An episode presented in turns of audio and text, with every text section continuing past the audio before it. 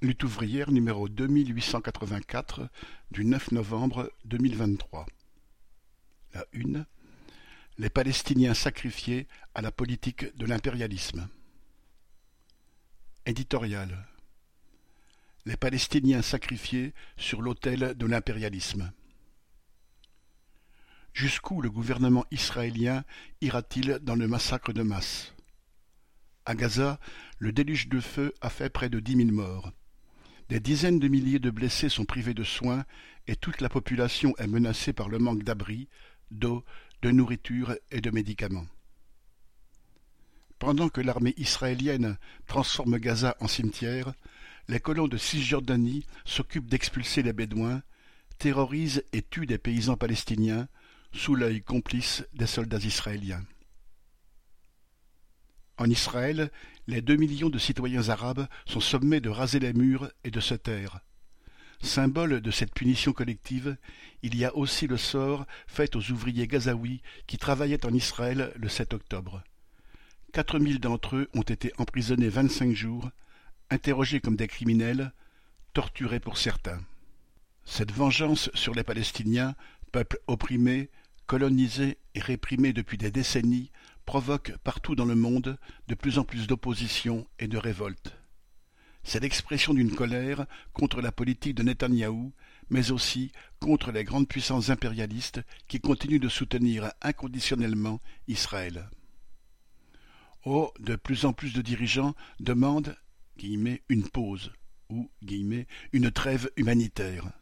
Dans ce concert d'hypocrisie, la palme revient à Macron, qui veut organiser une conférence humanitaire, car, dit-il, la lutte contre le terrorisme ne justifie pas de sacrifier des civils. C'est du cinéma de mauvais goût, car Macron ne compte pour rien dans cette affaire, et surtout parce que le seul moyen de stopper ce carnage serait d'exiger un cessez-le-feu. En la matière, les maîtres du jeu sont les États-Unis. Ils contribuent au financement de l'État israélien à hauteur de quatre milliards de dollars par an, et ils veulent accorder une rallonge de quatorze milliards. Ils livrent une grande partie des armes à Israël. Ils ont envoyé deux porte-avions sur place, mettent à disposition leurs moyens satellitaires et ont dépêché des conseillers militaires spéciaux. Alors, oui, s'ils le voulaient, les États-Unis pourraient stopper Netanyahou et l'armée israélienne. Mais même s'ils craignent que cette répression aveugle finisse par mettre le feu à toute la région, ils restent sur leur ligne de soutien à Israël dans tous ses crimes, car ils ne veulent pas lâcher leur plus fidèle allié dans la région.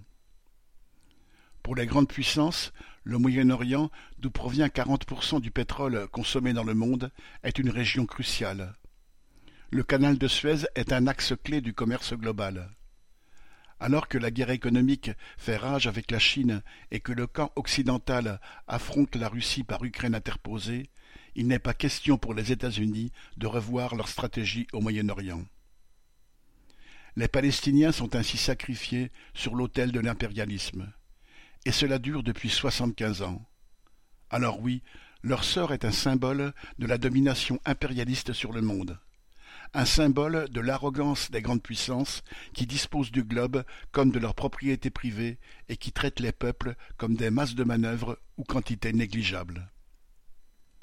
Les morts de Gaza font écho à ceux du Yémen, du Congo, de l'Afghanistan, du Soudan, du Mali. Les réfugiés palestiniens renvoient aux millions de femmes et d'hommes chassés de chez eux par les guerres et par la misère et qui se retrouvent, eux aussi, réfugiés à vie. Alors, l'émotion et la solidarité qui s'expriment vis-à-vis des Palestiniens dans tant de pays, et ici même, doivent se transformer en conscience que tous les exploités du monde sont liés dans un sort et un combat commun, celui d'en finir avec l'ordre impérialiste. On ne peut qu'être solidaire avec le combat des Palestiniens pour imposer leur droit à une existence nationale à côté des Israéliens mais même les peuples qui l'ont conquise de haute lutte restent dépendants économiquement des pays riches. Et combien de leurs héros nationalistes sont devenus d'infâmes dictateurs Il n'y a pas à en être surpris, car se faire une petite place nationale dans l'ordre impérialiste, c'est rester dans le même piège de domination et de dépendance. Pour que les opprimés du monde s'émancipent complètement, il est nécessaire de renverser l'impérialisme. Nous qui vivons dans une de ces citadelles, nous avons un rôle à jouer dans ce combat. Construire un parti visant le renversement du capitalisme et l'édification d'une société socialiste dirigée par les travailleurs à l'échelle internationale.